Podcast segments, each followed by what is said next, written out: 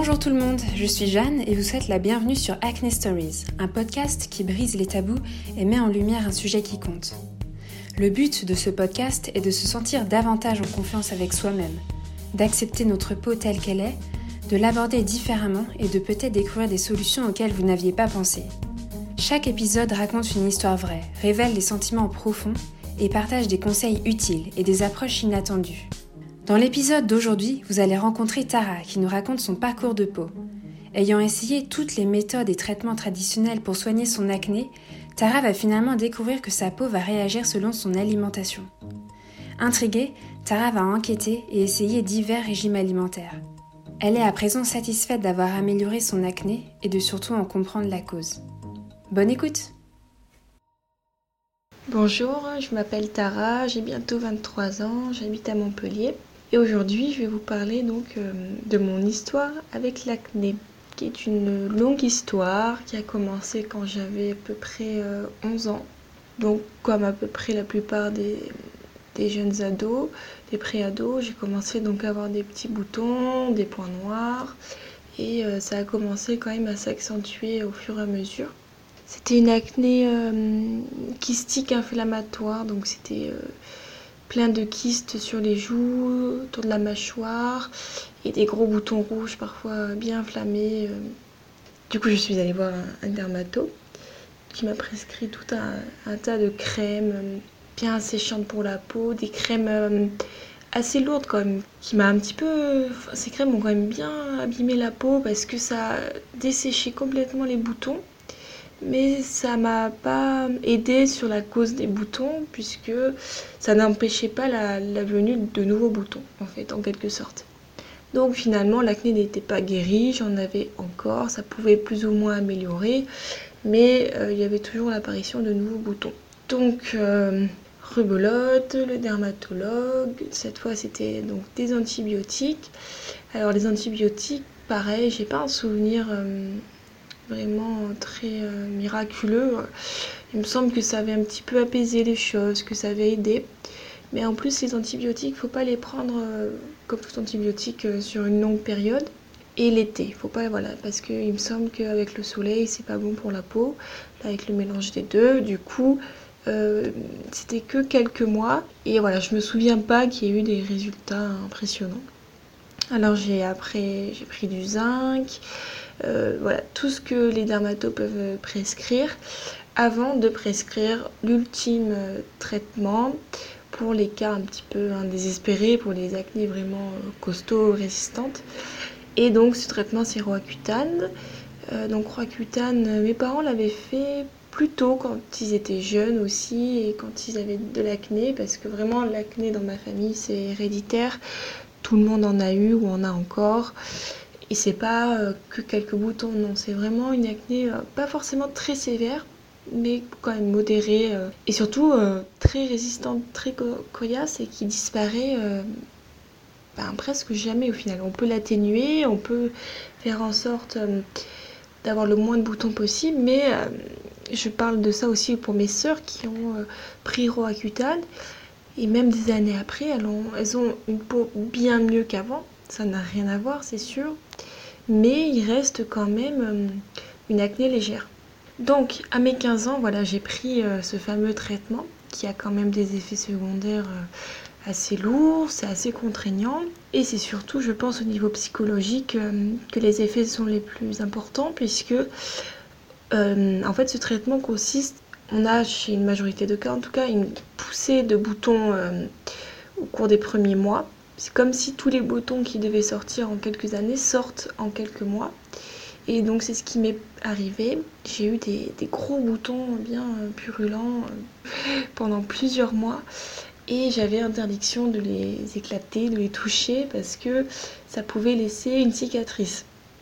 Donc je, gardais euh, cette peau très très granuleuse, très avec des mini collines, je disais à l'époque. Oui, c'était vraiment très difficile psychologiquement parce que quand on est adolescent, en plus, on a envie de séduire, on découvre son corps, etc. Et avec ça sur le visage, ça freine complètement tout, ça altère l'estime de soi. Donc ça a vraiment des conséquences euh, pas du tout négligeables. Tu parles le fait qu'il cette euh, poussée de boutons, ben, il y a vraiment, au niveau de l'image de soi, ça, ça, en prend vraiment un coup. Hein. Alors heureusement ce n'est que quelques mois et après la peau va beaucoup beaucoup mieux. Donc avec ce traitement, ma peau avait vraiment rien à voir, hein. ça a été vraiment d'une aide précieuse. Néanmoins, alors j'étais un peu déçue, je l'avoue, parce que je misais tout dans ce traitement. Pour moi, c'était le traitement ultime. En plus, c'est ce que me disait ma dermatologue. Euh, avec ça, plus de boutons, j'aurais une peau parfaite. Euh, vraiment, j'idéalisais un petit peu euh, ce traitement. Et en même temps, je voyais pas qu'est-ce que je pourrais faire d'autre. Ensuite, si j'avais encore des boutons après ça, qu'est-ce que j'aurais pu essayer parce que c'était le traitement le plus fort qu'il existait. Et pas de bol, évidemment, j'ai eu encore des boutons. Alors, rien à voir avec avant, bien évidemment, mais euh, des petits boutons autour de la mâchoire, encore des petits kystes, pas une peau lisse en fait. J'avais une acné encore légère à modérée, plutôt légère quand même. Il est vrai que Roaccutane est perçu comme la solution la plus efficace et qu'une récidive d'acné est souvent rare après avoir effectué ce traitement. Or, Tara n'a pas obtenu les résultats qu'elle souhaitait et est arrivée à un stade où elle ne savait plus trop quoi essayer. Et donc les années passent, je commence à avoir la majorité, j'étudie ensuite à la fac et euh, cette acné qui persiste euh, ne s'atténue avec rien. Donc c'est-à-dire que j'ai essayé de prendre la pilule aussi, donc Diane 35 qui n'a rien changé. Franchement, j'ai pas eu de, différence. J'ai peut-être pris un petit peu de kilos mais pas. C'était peut-être pas non plus uniquement lié à cette pilule. J'ai ensuite pris une autre pilule anti-acné, euh, Triafémi. Pareil, j'ai pas vu de, différence euh, incroyable.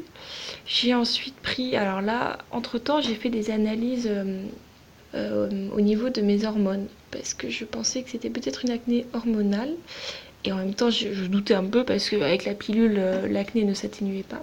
Et donc j'ai fait une prise de sang et il s'avérait que j'avais un taux, euh, je me souviens plus euh, exactement du nom de l'hormone, mais en tout cas c'était une hormone euh, mâle, c'était une acné hormonale qui était liée à un taux au-dessus de la norme trop élevé, lié avec des hormones androgènes. Il me semble que c'était ça. En tout cas, c'était, on m'avait dit à l'époque que ça pouvait venir de ce taux trop élevé. Et du coup, par rapport à ça, on m'a donné Androcure, qui est donc euh, un traitement hormonal pour les femmes qui ont pareil un problème euh, d'hormones mâles trop élevé. Donc c'est parfois des personnes qui ont une pilosité excessive et une acné excessive. Donc j'ai pris ce traitement. Et c'est vrai que ce traitement m'a été donné un petit peu trop facilement parce que c'est un traitement très lourd.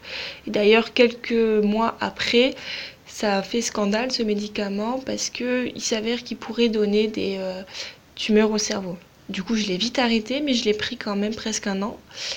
Et alors là, pendant cette année-là où j'ai pris donc Androcure, c'était, euh, je revivais. Hein. j'avais vraiment une peau parfaite, mais vraiment, vraiment zéro défaut. Enfin, j'étais, euh, je respirais à nouveau. J'étais la plus heureuse du monde. Ça peut paraître superficiel de dire ça, mais quand on a eu l'acné pendant des années, avoir une belle peau comme ça, en seulement quelques mois, bah, c'est vraiment au niveau du moral, ça joue beaucoup. Hein.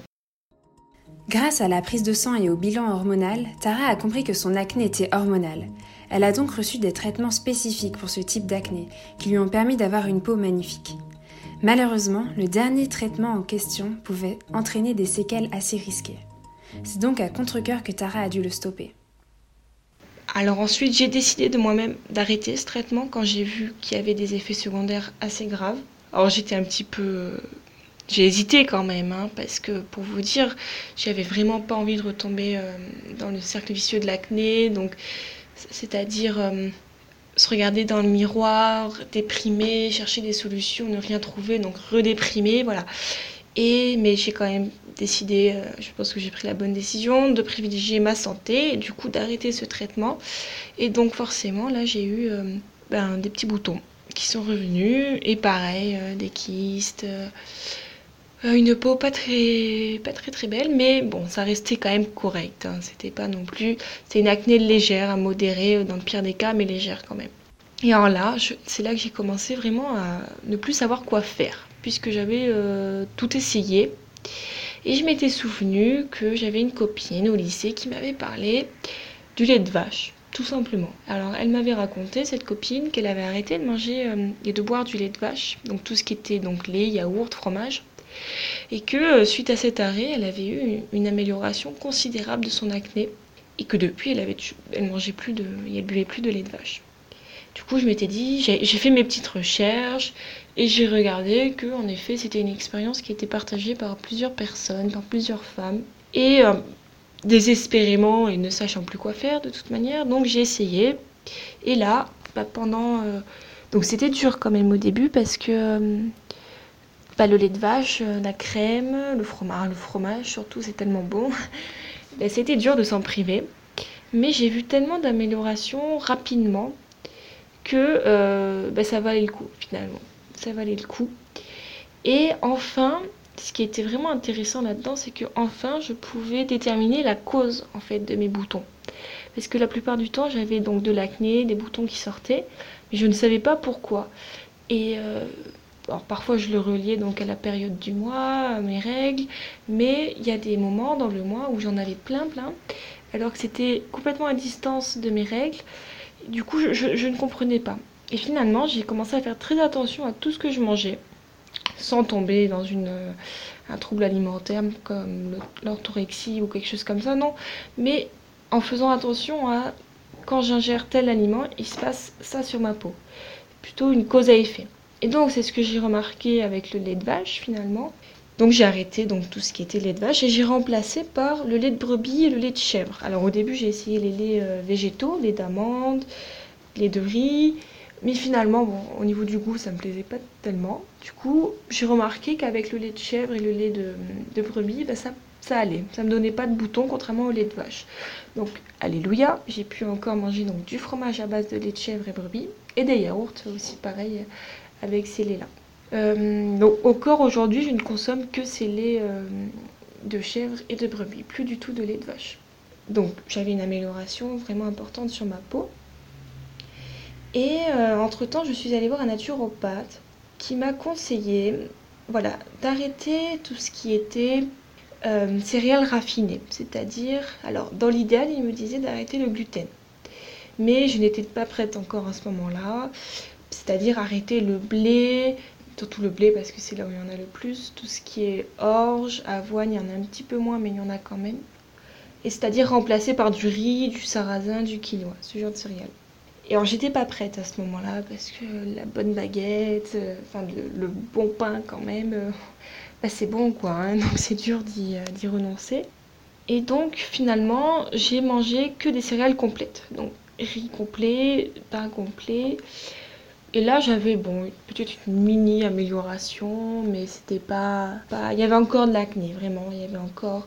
C'était moins parce que j'avais réduit le lait de vache, mais il en restait encore. En apercevant des changements nets sur sa peau selon les aliments qu'elle consommait, Tara nous fait part de ses expériences diététiques et nous explique son régime alimentaire actuel lui permettant d'apaiser son acné. Et donc j'ai décidé de me lancer dans le sans gluten et le zéro sucre raffiné. Donc c'est-à-dire bah, le sucre raffiné, c'est tout simplement le sucre blanc qu'on a euh, dans nos cuisines, qu'il y a dans les bonbons, les gâteaux. C'est un sucre, donc comme tout ce qui est raffiné, qui augmente euh, l'indice glycémique. Et alors, bon, je suis pas euh, très forte en sciences et en biologie, mais en gros, il me semble que ça augmente l'insuline et du coup, ça engendre un pic. Et ça, ça pourrait engendrer une sécrétion de sébum en fait. En tout cas, ce qui est, on va dire, empiriquement ce que j'ai pu expérimenter, c'est que quand je mange du sucre raffiné, donc des gâteaux, du blé, une bonne baguette blanche, euh, enfin de pain blanc, là c'est fatal. Du coup j'ai arrêté le gluten et le sucre raffiné. Donc je mange que du miel, du sucre complet, euh, du sucre roux et plus de gluten, plus de blé. Du coup alors je mange du riz complet dans l'idéal. Au niveau du pain, alors j'ai fait mes petites expériences ensuite en évoluant au fur et à mesure. Je tolère bien euh, le pain de seigle. Étrangement, même s'il me semble qu'il y a un petit peu de gluten dans le seigle, étrangement ça, passe beaucoup mieux que le blé, euh, vraiment le blé pur et dur. Du coup, je mange encore du pain de seigle, je mange du pain au petit épeautre, euh, au sarrasin aussi. Voilà, ce genre de pain, ça je peux en manger sans qu'il y ait des conséquences sur ma peau. Voilà, ça fait trois ans que je mange comme ça. Ben, Franchement, euh, j'ai une peau... Euh, quand on me voit, on peut pas dire que j'ai une peau acnéique.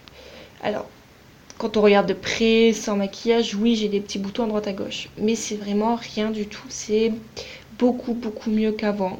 Donc vraiment, l'alimentation anti-acné, ça a changé euh, bah, ma vie, je peux le dire, mon moral, l'image que, le regard que je portais sur moi.